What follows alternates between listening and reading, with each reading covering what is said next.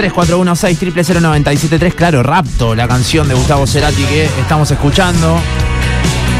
No me más. Acordate en arroba Radio Boeing que eh, no lo dijimos hoy, pero sigue el eh, sorteo del iPhone, Alejito. Atenti con esa. ¿eh? Un iPhone 14. iPhone 14 que estamos regalando. Vuela, vuela. No. Eh, esto se va a estar sorteando en estos días. 31 de mayo. 21 de mayo, acuérdense que tienen que guardar la publicación, darle me gusta, comentar, bueno, están todos los pasos ahí para que lo sigan. Y está la publicación destacada, así que Sí. muy fácil. Y todas las veces que escriban, para mí te van a dar más chances. Tenés que seguir a Canefunes también. Bueno, todos los pasos que están ahí los seguís, le das me gusta y también guardás la publicación, que es algo que estamos Espectacular. eh, tirando para que hagan. Bueno, te puedes ganar un iPhone, un iPhone 14. Bueno, 3416 no lo dijimos, pero hoy también en un rato debuta un juego. ¿no? Claro, hoy Epa. el, el juego que habíamos dicho, habíamos adelantado. Claro, claro.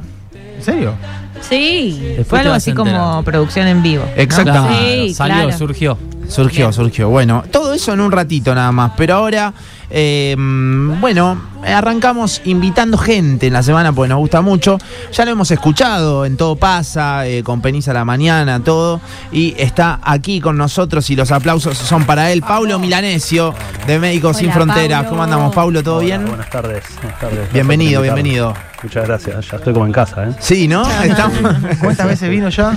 Y a, para, a Secuaces es la primera vez. Sí, sí, es un placer, Pero aguante, eh, pero todo pasa y con, y con Gaby a la mañana, ¿no? ¿eh? Mucho. Sí, a distancia, acá Sí. Sí, presente. Sí. con Gaby en, eh, por, Por eh, Zoom. Por Zoom hicimos. sí. Sí. está bueno porque te acerca a casa, te Sí. hace sentir como estás allá tan lejos, la verdad, se agradece. ¿De, de dónde venís ahora? Ahora, llego de Ucrania. De Ucrania. De Ucrania. Bueno, ya hace un par de semanitas. Mm. Pasé por Barcelona y ahora llegué a Rosario hace una semana. Después de cuatro meses en eh, te iba a preguntar justo, cuatro meses. Sí, completé los ocho meses, porque es como mi, mi segunda vez ahí, hice ahora cuatro meses más, claro. Y bueno, acá estamos ahora, Terrible. de Rosario. ¿En qué parte de, Ucrania estabas? Yo ahora estaba basado en Kiev, en la capital, pero por una cuestión de las responsabilidades que, que tengo ahí, voy viajando por todo el país. Es un país súper grande, las distancias son muy grandes, Mirá. así que el sistema de tren funciona muy bien y viajas mucho por, en trenes, pero tenés viajes de 10, 12 horas, o sea que te la pasás arriba de los trenes yendo para un lado y para el otro esperando que, que no pase nada con Claro. el tren porque no lo puedes controlar. La verdad que cuando apuntan para los trenes Sí. no tenés cómo. Eh, cuando decís tus responsabilidades, eh, ¿qué- ¿cuáles son para, para conocerlas? Yo soy coordinador general para Médicos Sin Fronteras de España. La intervención en Ucrania es tan grande y la, la- situación humanitaria es tan masiva que tenemos el país dividido en cuatro. Entonces diferentes coordinadores vamos separándonos la gestión de los equipos y de la, de la intervención. Pero somos aproximadamente mil personas que trabajamos en Ucrania para Médicos Sin Fronteras y yo, bueno, estoy a cargo de un cuarto de todo este volumen, ¿no? ¿Sigue siendo la, la situación, eh, digo, estuviste ocho meses en total, tengo entendido, ¿sigue siendo este, este, último, este último tiempo igual a, a lo de antes? Sí, la situación sigue siendo muy crítica, la verdad. Nosotros somos testigos de una situación devastadora. Eh, llegan cada vez más pacientes. Claro, se va estresando también ¿no? el sistema de salud. A Me nosotros imagino. nos toca trabajar en- principalmente en ayudar a, a lo que es el- la respuesta del Ministerio de Salud. Y vamos viendo que, claro, el, el- el volumen cada vez mayor, la ayuda va disminuyendo, la ayuda exterior, pues, lo- las prioridades son diferentes, o sea, es una guerra, evidentemente el gobierno tiene que invertir en otras cosas que no es hacer que la mujer que no tiene la pastilla para Claro. su, bueno, su tratamiento diario y lo que sea, le llegue. Entonces, bueno, nos toca a nosotros ir asumiendo ese, ese, ese hueco que hay en, en- en el servicio de salud y cada vez se va poniendo peor. Es medio ir, ir tapando agujeros, de- así Sí. como, bueno, se necesita esto ahora, hay que ir para este lado. Claro, hay, hay, hay que tener una respuesta, o sea, una capacidad de reacción y de adaptarse constantemente. La línea de frente, que es donde están, digamos, las batallas constantes, son mil kilómetros. O sea, que es de acá a Mendoza o más, ¿no? Y eso es una guerra, o sea, eso es un enfrentamiento constante, donde los lugares están destruidos, los centros de salud están destruidos, eh, las medicinas no alcanzan, la gente queda atrapada y bueno. Sí. Entonces es una situación muy crítica y con Médicos Sin Fronteras lo que te toca hacer es ir mono, eh, o sea, siguiendo esa situación del día a día para ver a dónde está ese hueco para, para ir a cubrirlo. ¿En algún momento normalizás todo ese caos? Así, porque todos los días lo ves. Es, Y desde hace varios años que hace que cumplís ese rol. Sí. ¿En algún momento se te hace normal todo ese Es- Eh, ese caos me sale. Como que la no te palabra. sorprende, tal vez. Claro. Es un, es un caos en el que te vas como, como a- mimetizando, ¿no? Te vas formando, formás parte de eso y ya como que vas girando con la rueda. Claro. Normalizar sería como, como quitarle, quitarle fuerza a la situación. Yo Claro. creo que más que normalizar lo que haces es, bueno, creerte lo que te toca creerte y tirar para adelante y, y- y no bloquear. No hay una queja, no hay una queja, sería. No hay un. No Pero sé. a nivel no- personal hay días que digo, ¿qué hago acá? Ah, eso quería saber. sí, sí. Perdón, me voy a relajar un poco. Obvio, voy a sacar obvio. un poco el cassette. No, no, pero voy a sacar el cassette, Sí, pero es sí, la idea, es la idea, obvio. están, Sí, los la pibes, mente- están los pibes comiendo un asado en el río y vos estás adentro de un búnker que suenan las bombas afuera y decís, ¿qué estoy haciendo? Es verdad que en ese momento no estoy con el Instagram mirando a los pibes en el río. Claro. Pero bueno, un poco como que te pones en esa, decir, ¿qué estoy haciendo acá, no? ¿Y como, cómo haces ah. para seguir en contacto con esa vida, con la vida diaria de acá, de tus amigos, y que no te parezca una pelotudez, perdón que lo diga así, pero la verdad es que vos te estás medio como salvando al mundo y después están todos Guau. ami- o estamos nosotros acá comiendo un asado, y cómo haces también para disfrutar o divertirte también a través de las historias de tus amigos acá? Bueno, es como que vas entendiendo que todo forma parte del mundo, ¿no? El mundo este es, es, es diverso y si todos estuviésemos haciendo lo que yo hago, sería muy aburrido. si los pibes no estarían acá haciendo el asado, cuando yo llego no tendría que ir a hacer y, y estas cosas, ¿no? O sea, no, uno no se pone en una... En un, en un nivel diferente, superior, te pones como una pieza más de todo esta, de todo, de todo este circo que es el mundo en general. Y, y eso, intentás vivir tu normalidad de la manera más consciente posible y, y asumiendo que, bueno, que, que- que hay que saber disfrutarlo todo. Es algo que estoy trabajando mucho también, no es tan fácil, ¿eh? ahora acá parece que lo digo así nomás. No, no, pero por eso te preguntábamos, debe ser bastante, bastante loco. La cabeza... La- las dos situaciones. Le tenés que dar mucho a la cabeza.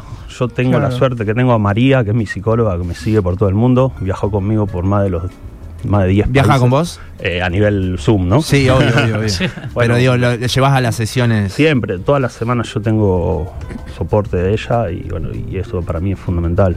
Más allá después de hablar con tu viejo, tu hermano, los pibes, las pibas y Claro. todo, que eso te, te- te- es un cable a tierra, ¿no? Y es súper importante. Es Paulo Milanesio quien está con nosotros, eh, es de acá de Rosario, de Médicos Sin Fronteras, y llegó de Ucrania hace algunas semanas. ¿Cómo nace la vocación? ¿Cómo Eh, decís, me quiero dedicar a esto, esto es lo que me gusta? Porque claramente para poder hacerlo te tiene que apasionar, tenés que estar enamorado de tu laburo. Em, creo que es, es como un proceso, te vas enganchando. O sea, yo arranqué con cosas mucho más tranquilas, por así decirlo, pero todo surge desde, un, desde una búsqueda personal.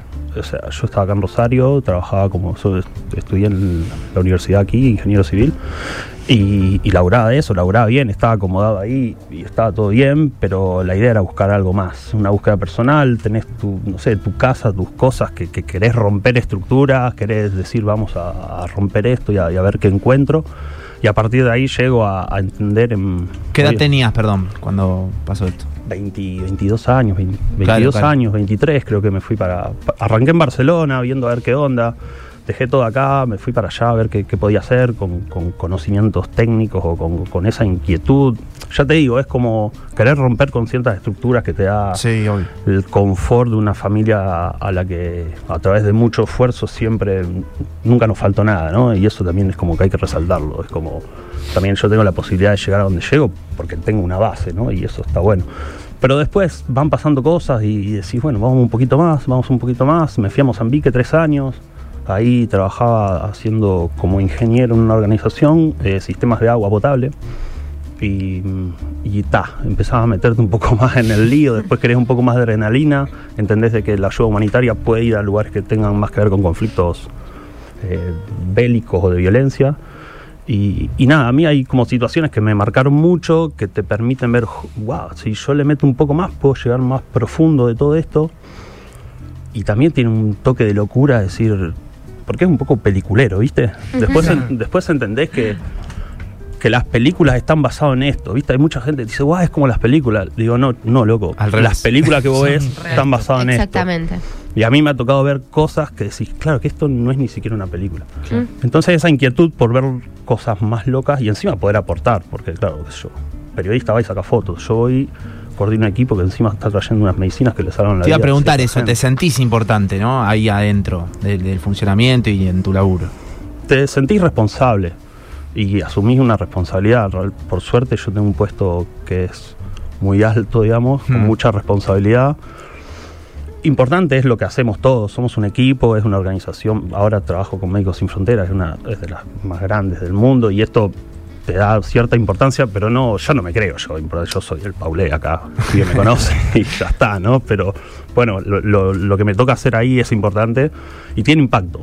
Lo lindo de esto es que tiene impacto. Vos llegás a una comunidad, luchaste un montón para poder entrar ahí, porque hay grupos armados, porque no te dejan entrar, porque te ponen una Kalashnikov en la cabeza para que expliques qué querés venir a hacer. Después de superar todo eso, llegás, ves mujeres que van trayendo niños del medio del monte, todos desnutridos, porque no ven un doctor hace un año. Los equipos médicos empiezan a repartir los tratamientos, hacemos todo. Mozambique era eso, ponerle lo Esto, que es. esto específicamente era Etiopía Ah, Etiopía.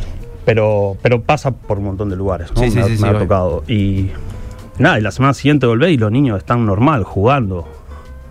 Y, se estaban muriendo. Si nosotros nos llevamos ahí, hay casos puntuales que si nosotros nos llevamos, moría gente y había muerto antes también.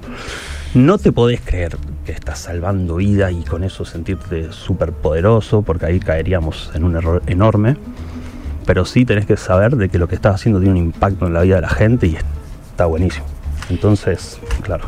Y, y se toparon también en alguna oportunidad, seguro que sí, pero, pero alguna que haya sido así como muy significativa, que por la cultura no querían llevar a su hijo al médico o, o que desconfiaban en ustedes cuando llegaron al lugar. Está buenísimo. Sí, claro, es que vos vas luchando constantemente también con eso. Con, con romper barreras que no son solo o sea, geográficas o, o- o espaciales, hay una cuestión cultural. En Yemen, por ejemplo, donde tenemos un hospital que está funcionando hace ya casi 10 años, em, servimos a más de un millón y medio de personas en un hospital donde llega gente caminando 8 horas. ¿no? En. Yemen hay una guerra muy potente. Bueno, ahora hay ciertos acuerdos de paz que están acomodando un poco las cosas, pero está muy...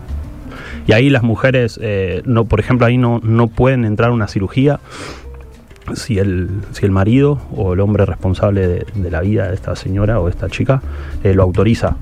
Entonces a veces te tocaba llamadas que los equipos tenían que ir a, a un parto que se complicaba, que el niño bueno, ya, ya no sobrevivía, pero podíamos hacer una operación para salvar a la madre y, y no encontraban al hombre y vos no podés meter mano, no podés tocar a esa mujer si el hombre no te lo, no te lo autoriza. Y tenés que jugar con eso y tenés que buscar y después dicen, no, a mi mujer no la toca nadie. Y es, pero maestro, si no tocamos se muere. Y bueno, pero no porque yo no sé quiénes son ustedes. Bueno, no sé, más o menos, ¿no? Sí, pero sí, es como, sí. pa. La desesperación. Y es una desesperación total y tenés que jugar y ahí es donde entramos, bueno, también un poco a, a- a poner nuestras capacidades de negociación, de explicar la paciencia, la multicultura y todo esto. Y nada, con la idea siempre de, de que, de que la gente sobreviva, ¿no? Paulo, el, el ser humano de por sí, por naturaleza, tiende a, a tener la necesidad de echar raíces.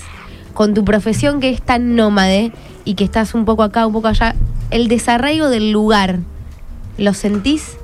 Eh, sí, lo sentís. ¿Lo manejás? ¿Cómo haces? lo como vos vas tomando decisiones y las decisiones tienen consecuencias. O sea, no, no todo es, es bonito, digamos, lo que te pasa, ¿no?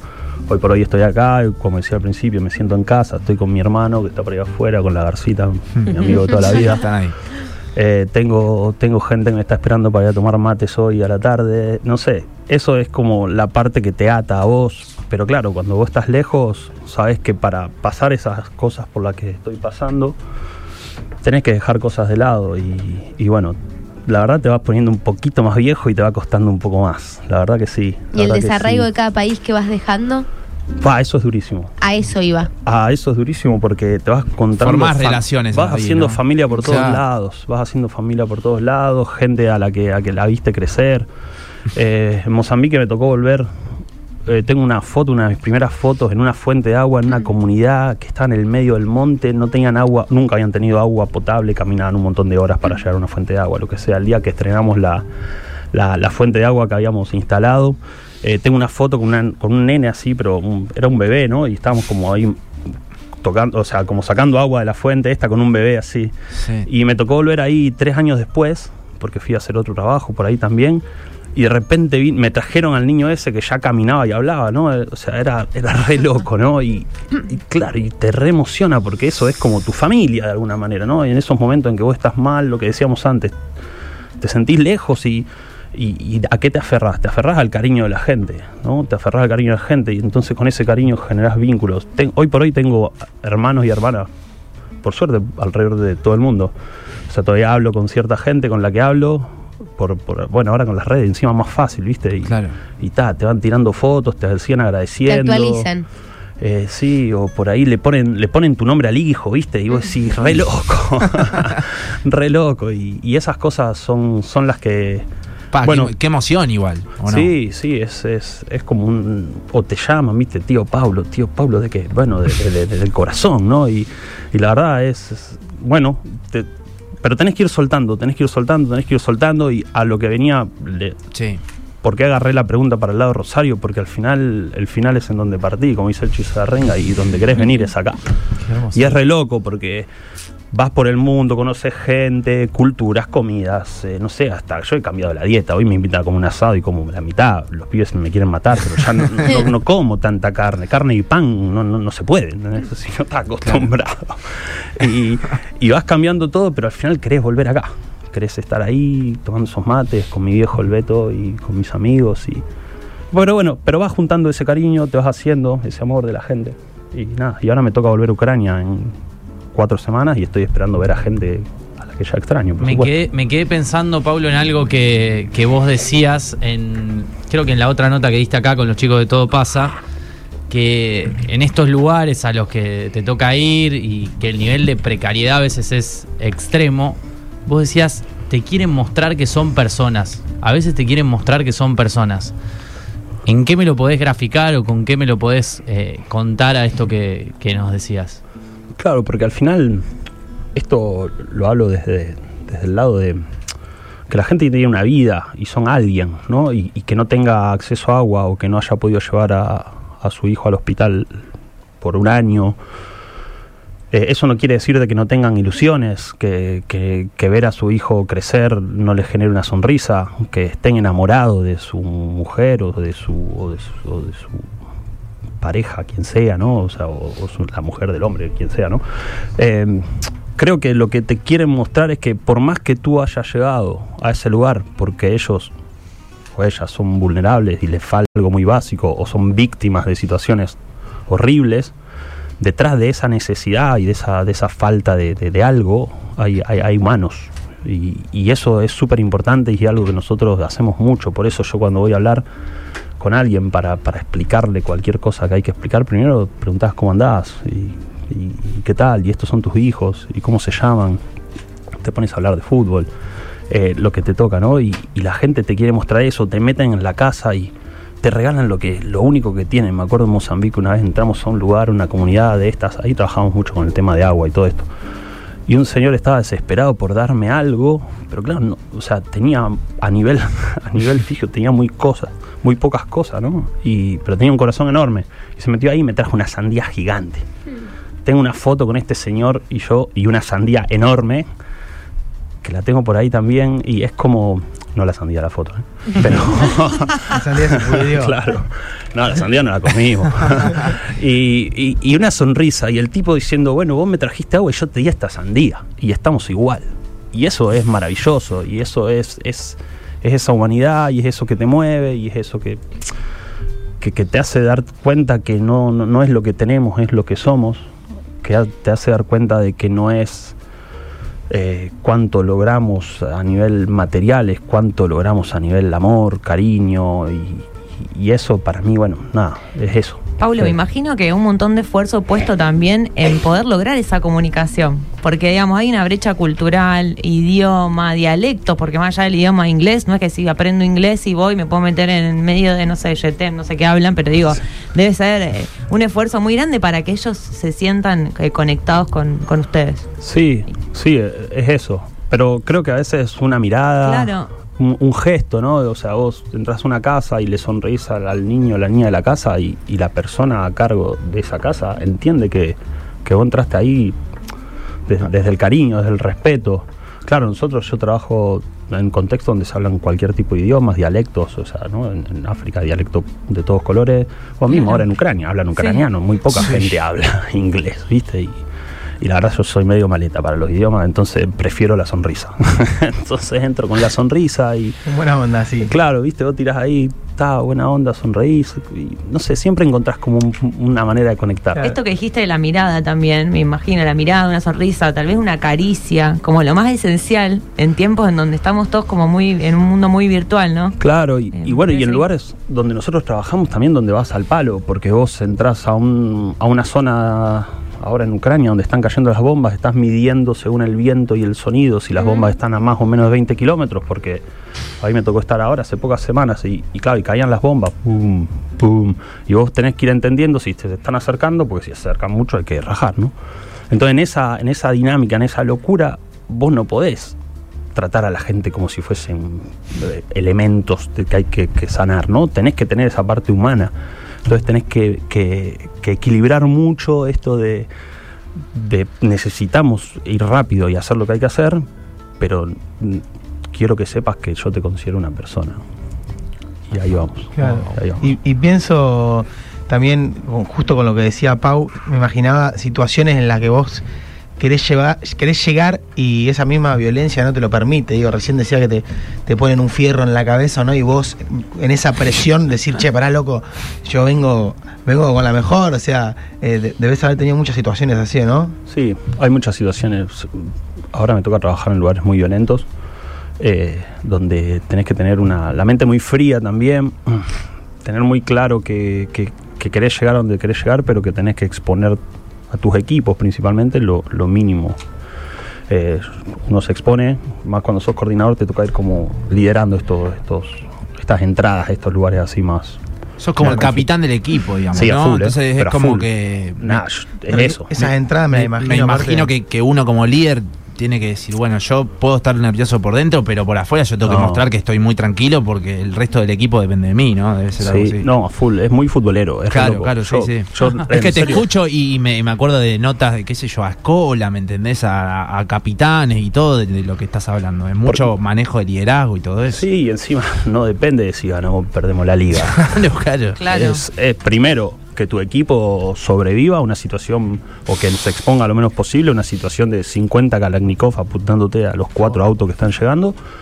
Y después de que tu objetivo es llegar a esa gente que está desnutrida, que no tiene acceso a agua, lo que sea, entonces se juega mucha cosa. Sin embargo, en mi, en mi rol es esa cabeza fría lo máximo posible, demostrar seguridad al palo, o sea, por adentro estás que se te Sí, sí, retuerce todo, está pero vamos adelante, que acá está todo bien, y te plantás a hablar con el guerrillero de turno y lo mirás a los ojos y estás súper firme de lo que te está diciendo y ve que tiene 300 armas alrededor apuntándote, pero vos tenés que estar ahí y es re futbolero. Yo me crié en una familia muy futbolera, mi hermano... No tanto. mi- No, de, de ahí a que sean buenos, No, Es otra cosa. Fenómeno, el Puma, un fenómeno. el Puma Milanesio acá presente. Sí, está, está acá, está acá. Eh, no, la verdad, y es muy eso. Yo, de, de hecho, tengo compañeros, compañeras que a veces te dicen, pero ¿y esto cómo, cómo lo, de dónde lo aprendiste? ¿Cómo?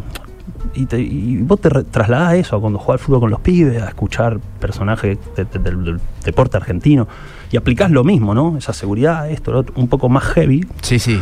pero, pero tirás de ahí. Y es muy de vestuario. Muy vamos arriba, estamos juntos, eh, lo vamos a sacar adelante. eh, ta, y, y con eso sí, vas como intentando a- a aplicar cositas que vas aprendiendo. Y, y bueno, y encima después el día que te sale bien eh, es espectacular. Y el día que tuviste que tirar para atrás y decir, mira, suspendemos, nos vamos y venimos la semana que viene, bueno, te sentís bien también porque no pusiste en riesgo la vida de tus compañeros. ¿Cuál fue la más heavy que te tocó? Hay muchas, hay muchas. eh, hay, hay muchas y hay, hay, algo- hay, hay situaciones, lo que decíamos antes, que te pones como que normalizás y después cuando te lo contás a los pibes en el asado te das cuenta que Claro. estos días me estuve juntando con unos pibes con los que va al fútbol y le conté un par de cosas y le contaba al, al Palomo, un amigo ayer, le digo, vos sabés que me quedé mal, me fui a dormir mal, porque verte en situaciones donde tenés 15 Kalashnikov en la cabeza o de repente ponen... lo- bah, la voy a soltar. Sí, sí, sí, obvio, no pasa. Queríamos entrar ahí a, a un lugar en Etiopía y, y hacía un año y medio que no entraba un doctor. Sabíamos que la gente se estaba muriendo. Era el medio del monte, Nosotros le pedimos al gobierno que nos deje pasar, nos dijeron nosotros ahí no les garantizamos ningún tipo de seguridad. No pasa nada, nosotros vamos. En esto que te decía, vamos que yo Sí. tengo confianza. Tiré un par de contactos, hablamos a través de traductores con el que era el líder de- del grupo este, lo que sea. Voy a intentar acortar, ¿eh? Pero la cuestión es que... Tenés tiempo, tenemos otras Vamos, vamos, cuatro. No, y, y nada, y llegamos a un lugar y es como, viste, estas películas, corte, que, que empieza a salir gente de, de los, de los árboles, viste, van saltando, saltando, saltando, y de repente teníamos los cuatro Land Rover con los que nosotros llamamos las ambulancias, todo, rodeado de, no sé, 100, 100 guerrilleros, todos con armas, mirando de manera. Y aparte es un lugar re loco, porque ahí las comunidades manejan mucho mejor el arco y flecha que la Kalashnikov. Entonces vos ves todos tipos, ti- medio como disfrazados, por la magia negra que hacen para estar protegidos Mm. una Kalashnikov de un lado y del otro lado el arco y la flecha. Y los ves que cuando están tensos, enganchan el arco primero, ¿viste? Porque con eso te liquidan. Y nada, empezamos a hablar, negociar, negociar, negociar y se empezaron a poner nerviosos. Claro, vos imaginate, vos estás en el medio del monte, te cae un, un rosarino a decirte que va acá a venir a salvar vida con los equipos médicos. Si este loco me está mintiendo, seguro. Sí. Seguro. Claro. Y si me ve acá comiendo asado con los pibes, peor. ¿entendés? Olvídate. Claro, y, y no, bueno, eh, estábamos muy serios, la situación se empezó a poner más violenta y de repente, no sé cómo, mi equipo quedó de un lado, del otro lado me quedaron dos, los arrodillaron, me pusieron arma en la cabeza y me empezaron a gritar, evidentemente en un idioma que yo no entendía. Eso, no entendías nada, ¿no? Claro, claro, no, gritan No, no, en no. un idioma que vos no tenés ni idea, no sabías por qué se ponen nerviosos, porque de repente, de un momento de un para otro. segundo al otro. De un segundo al otro, porque claro, van vos tenés tu traductor, van tirando, ta, ta, ta. Bueno, nada, temple, firmeza, mirada a los ojos, más técnicas que vas aprendiendo a través del tiempo, negociamos, tiramos para atrás, descargaron las armas, los pibes se levantaron, va, va, va, hablamos. Ese día estuve como cuatro horas sentado ahí en el monte intentando pasar a esa comunidad. Y pasamos, y pasamos, y, y pasamos, montamos la clínica móvil en entre cuatro árboles. Porque encima después de todo eso tenés que ponerte a laburar, Claro. digamos, ¿no? Después de cuatro horas de que te apuntaron, un estrés, Claro. debe Ahí ser está. una locura. Y ahí recién tenés que empezar a trabajar es, después de un- eso. es un reestrés. No hay momento para el alivio, digamos. El alivio no. no Y después al palo, al Claro. palo, a pasar, a pasar paciente a tres manos. A ver, yo no soy médico, eso es de los equipos, ¿no? Pero el equipo, a, a pasar paciente a tres manos, porque a la que se vuelven, a- se les vuelve a girar o traer las armas en se la cabeza terminó. y todo para afuera. Pero cuando empiezan a ver de que vos tocás a, a la nena, que, el- le das el, el ibuprofeno, el esto, está, empezó toda la zona. y Es, es re loco. Claro, aparte vos tenés como que siempre generar amistad. Terminamos los abrazos. O sea, con el mismo loco que me puso un arma en la cabeza, terminar los abrazos y me pedía, por favor, volvé la semana que viene. Y, y nada, y, y vi nenes sonreír gracias al, al esfuerzo de los equipos y en ese momento decís, eh, el arma en la cabeza, eh, las cuatro horas acá, las 300 canas que me habrán salido la semana siguiente, el estar lejos de los pibes, el no poder contárselo a mi viejo, bueno, ahora se está enterando de esto. Pero vale la pena, vale la pena porque es la vida y la vida de un niño que no tiene ni idea por qué le tocó nacer en ese monte detrás de ese control de seguridad que impuso esta gente. No tiene ningún derecho a morirse, no tiene ningún derecho a sufrir. Y si hay gente que podemos venir ahí a, exponernos y hasta a lo mejor, sí, arriesgar tu vida para esa persona que no lo porque yo lo elijo. Yo lo elijo. ¿entendés? Yo me fui a Rosario, yo dejé a mi familia, yo no como asado con los pibes todos los días, yo hasta hablo diferente y no hablo como un rosarino igual que siempre, y eso te cuesta cuando te vas a la cama y dormís. O sea, yo dejé cosas de lado. Pero lo elegí. El niño y la niña que se están muriendo en el monte no eligieron estar detrás de un grupo armado que no les permite vivir como se merece. Y ese es el esfuerzo que, que, que esa es la, la fuerza que te moviliza y esa es la situación, una de las más heavy que me pasó. Tengo otras, pero paremos acá. Eh, 3 menos 20 de la tarde es emocionante escucharlo. Es Paulo Milanesio, para quien está preguntando. Se prenden muchos ahora en el auto y, y están preguntando, bueno, de Médicos Sin Fronteras. Y está acá unas semanas en Rosario. ¿Ahora te volvés a ir para, para Ucrania? Me toca volver para Ucrania. Me toca volver para Ucrania. Tengo un par de semanitas más por acá. Algunos eventos interesantes para hacer. ¿Cómo bajás de todo eso acá? Y mucho, mucho asado, mucho río, mucho río, mucho mis amigos, mis amigas, eh, mates, eh, mucho esto, mucho rock and roll, mucho salir a dar vueltas, ¿viste? No podés parar, entonces en vez de parar te intentás seguir pero metiéndole otras cosas. Eh, sí, perdón, no, decías del rock and roll, ¿te lo llevas allá, al rock and roll también? ¿Te- Sí, siempre. para- ¿Sí? Sí, siempre, full, full. No, aparte Me soy... decía Fede, no, le encanta la renga, te, ya tiraste Muy- una referencia. Sí, a full, soy, soy muy la renga, lo llevo, lo llevo tatuado y, y es lo que me, lo que me hace sentir también yo, ser yo, dice el chizo también. y sí, muy, muy de Rosario, muy de, de los vándalos, de Cielo Raso, eh, de los chicos vaca que son hermanos más que, más que una banda. Saluda a los pibes. Todos vienen acá, todos Seguro vienen están acá. escuchando los pibes. Sí, Saluda al mono. claro, Pablo a todos los pibes. Y me- muy, muy de eso, sí. Me llevo el rock and roll, me llevo algunas ¿Le mostrás en algún momento de, de esa locura a alguien que no sea de acá? Onda, Mirá. mirá, hay una banda en Argentina que se llama.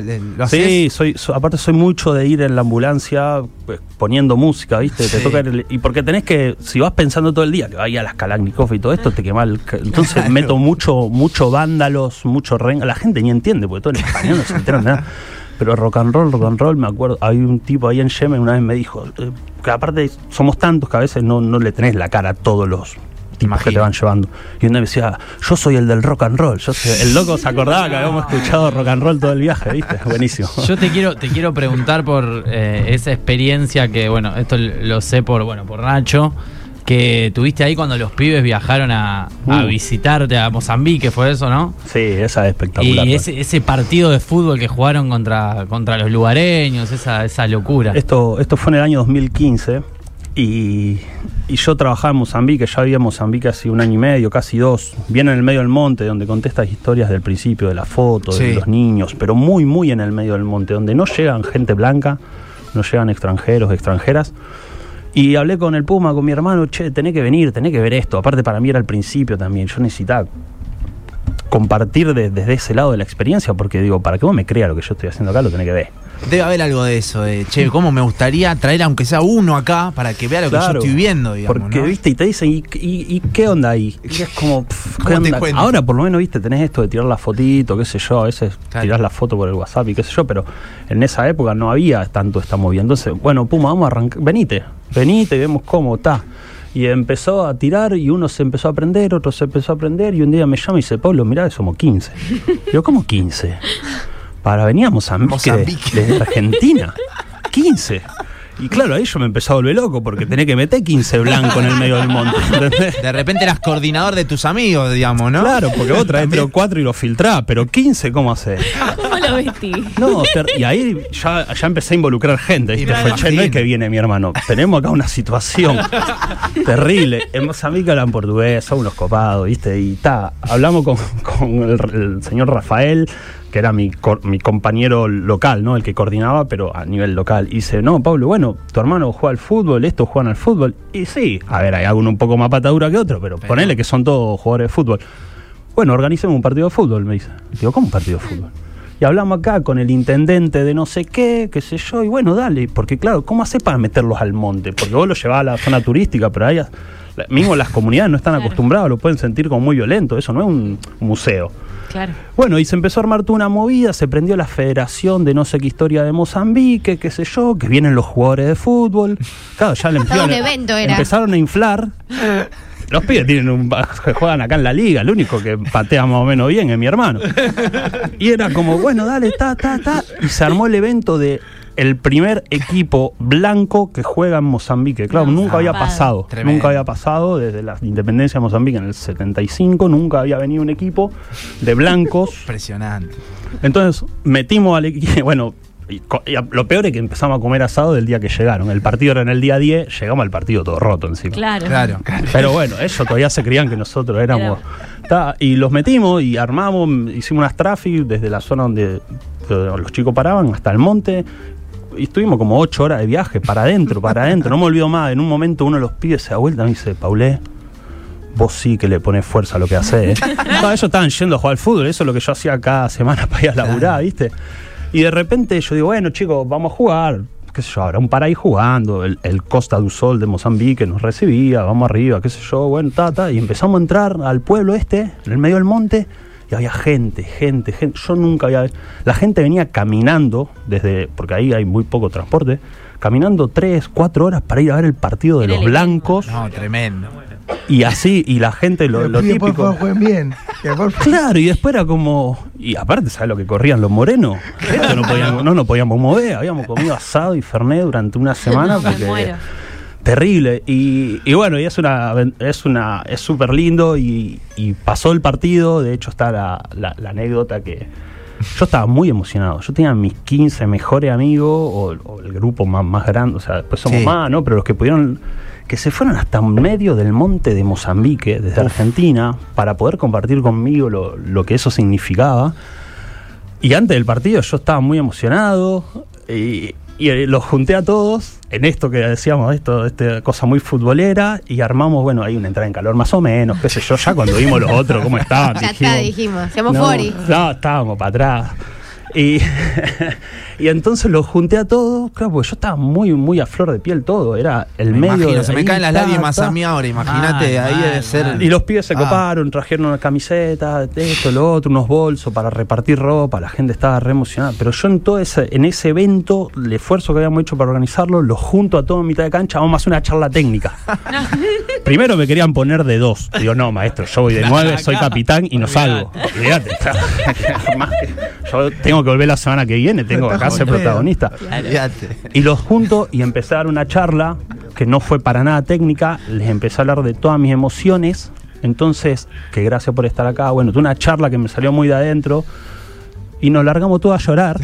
es la primera vez en la historia del fútbol que un equipo empieza llorando un partido. No fue motivacional, sí creo que fue, viste. Y es lo que me salió. Por algo me dedico a trabajar con Médicos Sin Fronteras y no soy capitán de la selección. Pero bueno. Me dicen que te pregunte por el arquero de ellos, que dicen La- que era muy la- bueno. Teníamos al araña, al, al arquero, ya es tremendo. Nosotros teníamos nuestro arquero que era la araña Forbiti, que lo pusimos ahí y dijimos, bueno, no se preocupen muchachos, eh, ellos tienen una, porque yo jugaba con ellos. Como era el lugar donde yo vivía, Como que los ya los conocía. ya conocía a los pibes del, del Costa del Sol que eran muy, muy buena onda. Uno era el guardia, el guarda que cuidaba la casa a la noche, Claro. el otro era el que vendía lo- las melones en el mercado. Y yo entrenaba con ellos y eran bastante malos. ¿Viste? A- a- a- yo lo veía y digo, esto no lo comemos crudo. digo, muchacho, el arquero no tiene mano, pateen todas. De todos lados. De todos lados no tiene mano. Claro. Claro, porque cuando empezó el partido yo ya no era amigo de ellos.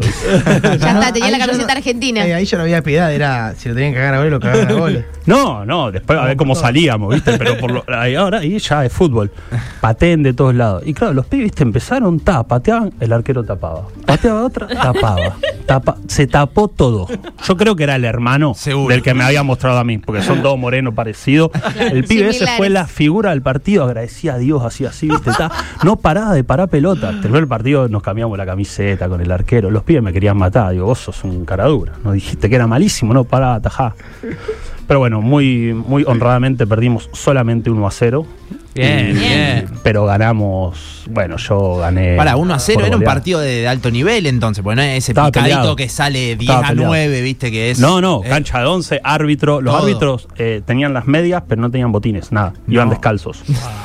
La cancha era de arena y la habían pintado como con arena más oscura. ¿Entendés? Entonces a medida que se hacía calor ya la línea no existía. No sabían Y para había un rincón, digo, pero vamos a jugar en esta cancha. Yo escuché cosas de esta, de esta zona. Sí, sí, ahí donde es el corner es el corner de las culebras. Digo, pero- Opa. sí, porque ahí siempre pican a la gente de las culebras porque están metidas en ese coso. Los pibes tirando corner ahí, ¿viste? Me imagino, claro. Pregunta- Todo muy así. Pregunta totalmente random saliendo un poco de este tema. Te veo bastante tatuado. Quiero saber si de algún país te trajiste algo o son cosas más bien tuyas. Eh, Ahí te vi nombres, por eso. tengo, tengo frases y, y cosas de que voy coleccionando. Que te fueron marcando. que me fueron marcando. Eh, tengo esto, está escrito en una lengua ahí de Mozambique que dice Amati Yakutima Tora, que es como el agua que mata la sed. Ahí es cuando abríamos los pozos de agua hacían un evento y una ceremonia y cantaban esta canción. En Etiopía tengo acá Mariko, que es una, es una- es la lengua más antigua del mundo que todavía se habla. Y Shigarelom, que quiere decir como todo bien, lo dicen todo el día. Y ahí la pasé muy mal y me traje el todo bien, por lo menos para que el recuerdo de Etiopía sea, sea eso. Y voy juntando, sí, voy juntando, está bueno. Para, son marcas que te va quedando y más allá que por adentro ya estoy curtido, que se vea por fuera también un poco, está, está bueno, sí. 3 menos 10 de la tarde, hay un montón de mensajes. Es Pablo, eh, Pablo Milanesio quien, quien está con nosotros, lo, lo repito por si recién se prenden. Hace rato estamos charlando, médico de. eh, perdón. Rosarino es eh, de Médicos Sin Fronteras y te van a distinguir ahora dentro de poco. Acá hay un montón, un montón de mensajes. Mira, echalo de la radio, me tengo que bajar del auto y hace 20 minutos que estoy estacionado sin poder bajarme.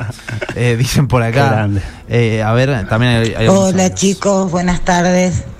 Eh, quería, qué hermosa la nota, qué placer escucharla, estar escuchando y no quería decirles que yo hace aproximadamente ocho años que colaboro con Médicos Sin Frontera, por supuesto ahora estoy jubilada, colaboro con lo mínimo, pero me da mucho, mucho, mucho placer ser un pequeño granito de arena. Felicitaciones a todos, gracias, chao. Quiero decir algo, esa es mi mamá. ¿En serio? ¿En serio? Qué grande, ¿en serio? Lo juro. ¿Vos sabés que mi abuela también colabora con Médicos Eh, Sin Fronteras? ¿Cómo se llama tu vieja? Vamos a Se hablar. llama Angélica. Angélica, gracias. al, al toque la, la saqué. Y cuando contabas esto de, de la charla con tu hermano y decir, che, vení, porque si te cuento no me podés creer dónde estoy, lo que estoy haciendo. Y pensaba en que el laburo que ustedes hacen queda en lugares remotos, en conflictos que a veces desconocemos totalmente. Es muy difícil a veces llegar a las personas. Recordemos que Médicos Sin Fronteras, digamos, se sustenta con la colaboración de personas, instituciones y demás, lo, lo sabrás explicar vos. Y hace muchos años cuando a mi mamá le llegó de- al corazón, ella con un placer lee, incluso porque ustedes van mandando a las personas que colaboran, un informe de los Exacto. avances, de la, de la situación. Mamá se sienta con gusto, obviamente con angustia por lo que pasa. Pero digo, es confiar, porque son cuestiones que desconocemos. Así como le dijiste a tu hermano Benite, hay un montón de personas que no, no saben ni lo que sucede cruzando el charco, cruzando la vereda, digamos. Sí. Como que es eh, difícil, ¿no? Necesitan colaboración constante para poder llevar adelante todo esto. Sí, nosotros lo que tiene de lindo Médicos Sin Fronteras es que el 97% de los fondos son privados. Quiere decir que son gente como, como tu vieja. Eh, Claro. y, y que, que nos, que nos da el dinero. Nosotros tenemos una parte de ir eh, explicando lo que hacemos de la manera más próxima posible. Pero esa independencia de, de los fondos de Médicos Sin Fronteras nos permite llegar a lugares donde no donde nadie nos, nos impone la, la agenda que seguimos. Y llegamos a quienes más lo necesitan o intentamos eso a través de, de aportes como este, que es, se agradecen un montón, claro. Hay un montón de mensajes, Juli. Lo quiero seguir en Instagram, ¿cómo es su usuario? Preguntan, eh, ¿cuál es? Sí, mucho piden en Instagram. ¿eh? Mucho Acá. piden en Instagram. Sí, sí, sí. Sí, sí. ¿Se puede decir? Sí, sí, sí, total. ¿Cuál es? ¿Cuál es? Repitamos. Porque acá los pibes me dicen Paulette, entonces yo soy el Paulette. El Paulette. Perfecto. No, no está abierto porque al final va. no, no. pero bueno, sí, metele que aceptamos a todo el mundo. Me gusta mucho escribir cosas en Instagram, quiero que lo Ah, sepan. tenés como un blogcito que. Voy en esto de intentar acercar, descubrir, es una, como un ejercicio también psicológico que me hace bien. Vos ves tanto que el poder sacar cosas te, te permite descargar, ¿viste? Entonces por ahí voy tirando fotos de situaciones que voy viendo y le agrego algún texto para, o sea, de manera muy informal y muy poco profesional, ¿no? Pero voy, voy contando cosas que voy viendo y, y me hace súper bien. Yo quería hacerte una pregunta quizás un tanto di- media de mierda, voy a, voy a reconocerlo, es una pregunta un poco de mierda, en- pero con todo esto que vivís, eh, todo lo que, el- en lo que ustedes van colaborando, cómo tratan de ir emparchando permanentemente algunas eh, situaciones, ¿qué percepción tenés vos de- de- del ser humano en general, de, de- de la raza, de, de la especie? Es que- sé que es una mierda porque es demasiado amplia, pero... No, la- eh, la, pregunta está buena, la respuesta a lo mejor es una mierda. pero poniéndonos un poco serios, yo creo que, que depende cómo lo mires. Eh, a lo largo de, de esta charla les he contado cosas de mierda, pero también situaciones extremadamente eh, como humanas y lindas. Yo me agarro más de esa parte, de la parte de la, de la especie humana que, que todavía tiene fuerza para salir adelante, de la parte de la especie humana que, que lucha por, por porque la gente tenga acceso a, a lo que se merece, a lo más mínimo. Lamentablemente depende de nosotras y de nosotros hacer de este mundo un mundo mejor, ¿no? Parece como así. Bueno, la pregunta es amplia, la respuesta también la podemos tirar por ahí. Eh, somos, somos responsables de lo que hacemos, de lo que está pasando. Lamentablemente, en este mismo momento, mientras nos estamos tomando unos mates hablando acá, hay gente que se está muriendo. Así. No hace falta irse hasta Ucrania. O sea, hay gente acá que hoy por hoy tampoco tiene nada, ¿no? Eh, entonces, como somos responsables de, de- hacer mal, también somos responsables de hacer bien y esa es la parte que, que yo sigo quedándome de lo que voy viendo, de lo que voy experimentando, de lo que voy aprendiendo. Esas lecciones de vida de esa gente que, que todavía tiene fuerza para, para levantarse a la mañana y aunque estén cayendo las bombas, seguir adelante, que aunque vean que se mueren sus hijos, siguen viviendo para darle lo mejor a los hijos que todavía quedan, Eh, para esa gente que, que ves que no tiene más casa, que vive adentro de una, una carpita, pero sale, se ríe y te ofrece un vaso de agua. Eh, ahora me tocó ver a la señora Valentina en Ucrania. Llegamos a un pueblito súper pequeño donde había estado la línea de frente. Todo el pueblo estaba destruido, completamente. O sea, era escombros. Ahí quedaban solo siete personas. Y nosotros entramos para ver cómo estaba la situación, a ver si podíamos llegar un poco más allá. Se escuchaban las bombas, por supuesto. Y encontramos una señora muy mayor, 80 años por lo menos. Y la señora me dice, bueno, le preguntamos, ¿cómo- ¿pero qué está haciendo acá, mamá? No, yo estoy barriendo y estoy arreglando el jardín de esta casa para que cuando la gente empiece a volver vea su pueblo bonito. No quedaba nada en pie. Pero esa señora todos los días se levantaba a limpiar el jardín de esa casa para que cuando todos esos habitantes que se hayan ido y escapado de eso vuelvan, todavía tengan una, una casa linda, una sensación linda de volver a un lugar destruido. Entonces yo no me quedo con el que está tirando las bombas, me quedo con la señora Valentina. Esa señora a mí ese día me enseñó infinita cantidad de cosas que te permiten seguir adelante y esa es la humanidad en la que yo creo y les invito a creer también. Es emocionante, ¿eh? casi las casi las 3 de, de la tarde eh, siguen llegando un montón de mensajes. Muy emocionante la nota con Paulo, estoy llorando. Chicos, me descargué una aplicación para seguir escuchándolos. Es impactante. Muy bueno Paulo, mucho futsal eh, con los de la UNR. Paulo es un crack, gran persona. Contó la misma historia y a la noche soñé con uno que tenía una remera del Atlético Madrid. Eh, qué maestro este chico Paulo. No me puedo bajar del auto y necesito conocerlo sí o sí entre todos los mensajes que hay. Sí, hay un montón, a ver. Muchas gracias. Qué grande este chabón, loco, lo estoy escuchando y se me pone la piel de gallina. Eh, con su relato se nota que le encanta su trabajo, le encanta. Eh, yo te quería preguntar, en esto de que, como decía Pauli, ¿no? Cómo trabaja Médicos Sin Frontera y cómo se va haciendo y, y a través de quién van teniendo también eh, la oportunidad económica de, de poder ir progresando y esto, también debe haber mucha gente que pasa por un rato y se va. Y que quería preguntarte si te han pedido consejos de, che, no sé, no doy más, mm, esto no es para mí, estoy sufriendo mucho, eh, o no sé, en el mejor de los casos me enamoré de alguien en Etiopía y me quiero quedar a vivir acá. ¿Cómo manejas eso en tu rol también medio de capitán, de conductor que tenés eh, en el día a día, llevando eso? Porque se nota que no sos, sos cero egoísta y debes pensar también mucho en el que viene a pedirte ese consejo también. Sí, eh, perdón. Es súper importante pensar de que somos personas y que tu equipo, por más que lo exprimís al máximo, tenés que cuidarlos. Una cosa que yo siempre digo es primero familia. A veces te vienen y te dicen, guau, hace mucho que no veo a mi vieja, o necesito cinco días más de vacaciones. Claro, te la firmo, ¿cómo no? Primero tu familia. Y, y eso siempre es importante porque al final también si, si vos tenés un equipo que está feliz, contento o, o que está fuerte, vas a tener mejores resultados, ¿no? Entonces hay que, hay que cuidar un montón a la persona. Y vos no podés cuidar a la mamá del monte de no sé dónde si vos no estás bien, ¿no? Y tu equipo no está bien. Entonces hay que tener mucha empatía. Empatía con tu equipo, empatía con, con quien de repente tiene, está enamorada o enamorado, ¿no? Y se quiere quedar o cambiar. Creo que es eso, es esa la parte, empatía y, permitir que la gente sea gente, claro, sí, sí, se hace mucho eso. Conmigo también pasa. ¿eh? ¿Quedan algunos mensajitos más, Yuri? Ahí, sí. Sí, por supuesto que sí. Dicen, es hipnotizante escucharlo, tampoco me puedo bajar del auto y no puedo anotar el Instagram y ya me tengo que bajar, por favor que lo repitan. ¿Qué maestro, qué maestro este chico Paulo? No me quiero bajar, quiero conocerlo sí o sí. Bueno, y, y así, Y así. se repiten. Eh, así. porfa el Instagram de nuevo porque si no nos van a matar. Tremendo. arroba el Paulet. Paulet Perfecto. termina con T. Es, una, es un chiste, porque cuando vivíamos en Cataluña yo me quería hacer el que hablaba catalán. Perdón si hay alguien escuchando y alguien que hable bien catalán. Todo termina es con et. suena- ¿Viste? Todo con et. et, verdad. Entonces yo me hacía el que hablaba catalán, los pibes se me cagan de risa, y ahí me quedó el apodo. Y ahora lo uso.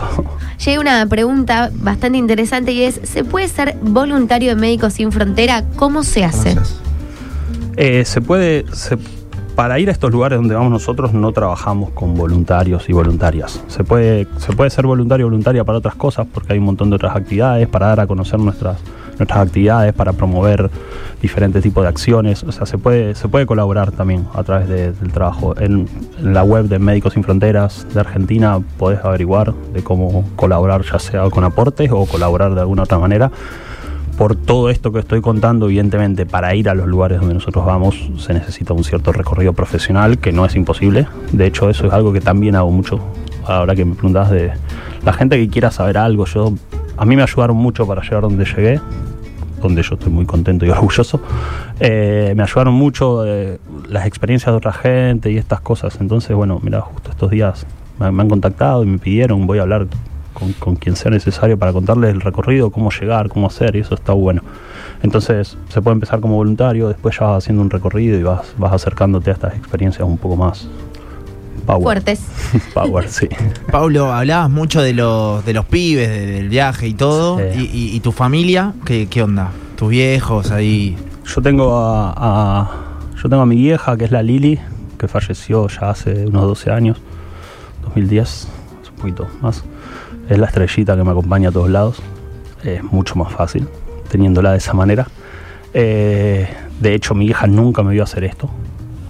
Por lo menos así, eh, eh, Sí. viniendo a visitarme, ¿no? Por supuesto, creo mucho en que, en que viene conmigo a todos lados. Y la otra parte de- del equipo es mi hermano que lo tenés ahí atrás, el Puma Milanesio, que, que, que- es, que es mi pierna, él y la Juli, que es mi cuñada, y al gran Beto, el gran Beto que es mi viejo, que se banca todo esto, que hoy se está enterando de cosas que no le había contado. Perdón, Beto, perdón. Beto. se las imagina, viste cómo es tus viejos. Ya está saben todo, curtido. Saben todo, saben todo. Nada, la familia compuesta ahí, la, por parte de mi vieja, la familia Garzotti, por parte de mi viejo, la familia Milanesio, es, son los que te bancan, son los que te tiran para adelante. Al principio no entendían nada.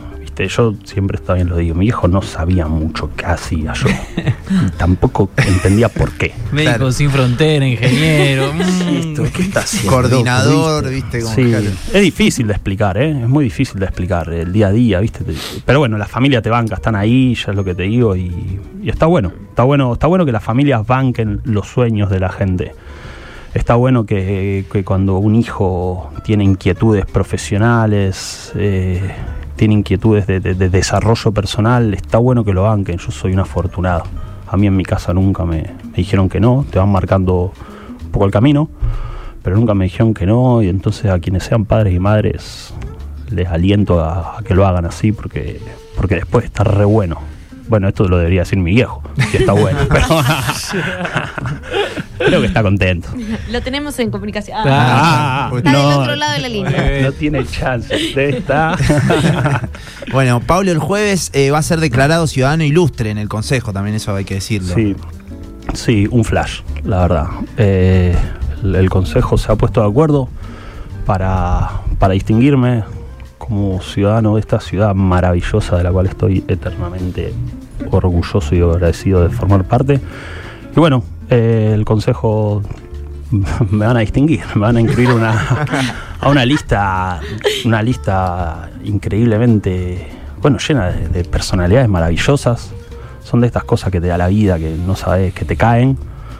Eh, y sí, pasará el jueves. El jueves a las 10 y media de la mañana estaremos en el consejo tratando de explicar un poco por qué. Claro. Eh, le estoy dando la cabeza para saber qué voy a decir. Aparte, te pregunto, ¿viste? Tengo. te pre- ¿Estás nervioso? Me preguntan, ¿viste? No me lo preguntan, no sea más. Claro, ya claro, está. Esa pregunta, ¿no? Petiza me pregunta todo el día. De todos modos, has trabajado con bombas cayendo a tu alrededor. Claro. Supongo que hablar en el consejo debería ser algo bastante. Sí, Un jueves, pero, 10 pero de es loco, porque para el otro Loco, te vas ¿viste? acostumbrando. Para esto nadie te prepara, nadie te prepara. Ahí voy vestido así con una camiseta media sucia. Acá hasta me compré una tragedia. ¿viste? ¿En Claro, serio? Me sí, vuelvo claro, y sí, vengan a ver eso, por favor. Sí, no, Hay no te preparás, pero eso. sí, hay, hay- hay que abrirse y, y disfrutar, disfrutar. En realidad no estoy nervioso, estoy ansioso porque van a estar los pibes, las pibas, mi viejo, mi familia, quien quiera venir, ahora que solté el Instagram va a ser un clon. no, no, pero eh, hay un montón de lugares. El consejo, aparte, es un lugar muy lindo que Sí, normalmente no visitas, ¿no? Entonces, qué sé yo, lo disfrutaremos. Hermoso. Paulo, gracias, eh, en serio, por este ratito. Lo, lo recontra disfrutamos y hay un montón de mensajes acá, en serio. Gracias, por hacerte el rato de venir. No, gracias a usted. Yo lo dije al principio, me siento en casa, está bueno. Y no, no es tan normal que la gente te escuche. La gente a veces se cansa, ¿viste? Vos tirás historias que ya quedan lejanas y, y no, es que, no es que no te respetan, pero es como, bueno, este loco de qué está hablando. Y, y venir acá me encanta, me siento como en casa, estoy re agradecido. Siempre que Fede me contacta de ahí donde estoy, aunque sea, hacemos ahí una llamadita por Zoom y lo que sea, yo estaré siempre. Poder acercar un poco lo que pasa en el mundo a Rosario me parece parte de- también de mi responsabilidad, así por así decirlo. Así que mm, mil gracias. mil Gracias, gracias, loco. locos y locas. Mm, Muchas gracias. Aguante. 3 y 10 de la tarde, che, nos vamos a la tanda